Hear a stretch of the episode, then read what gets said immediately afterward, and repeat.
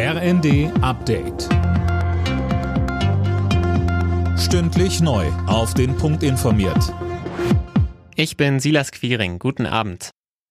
Die Ampelkoalition will Mieter bei der CO2-Abgabe entlasten und hat sich auf einen entsprechenden Gesetzentwurf geeinigt. Geplant ist, dass sich Vermieter an den Kosten beteiligen müssen. Mehr von Alena Triebold. In Zukunft soll gelten, je schlechter die Energiebilanz des Gebäudes ist, desto höher der Anteil des Vermieters. Bisher tragen Mieter die Kosten alleine und auch nach dem neuen Gesetz sollen sie mindestens 10 Prozent zahlen, selbst wenn die Fenster undicht sind und es durchs Mauerwerk pfeift.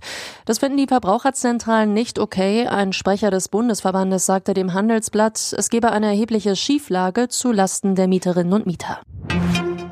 Deutschland lockert über die Sommermonate die Einreiseregeln. Ab Juni entfällt der 3G-Nachweis, wenn man nach Deutschland kommt. Das Ganze wird aber schon jetzt nur unregelmäßig überprüft. Ab heute müssen Autofahrer wieder mit zahlreichen Staus rechnen, denn viele nutzen das lange Himmelfahrtswochenende, um einen Ausflug zu machen oder zu verreisen. Bereits seit dem Nachmittag kommt es vielerorts zu Verzögerungen auf den Straßen, so Melanie Mikula vom ADAC. Besonders betroffen sind die Ballungsräume Hamburg, Berlin, Köln, Frankfurt, Stuttgart und München. Natürlich sind auch die Fernstraßen zu und von den Küsten betroffen, die Strecken in die Alpenregionen und in die Naherholungsgebiete.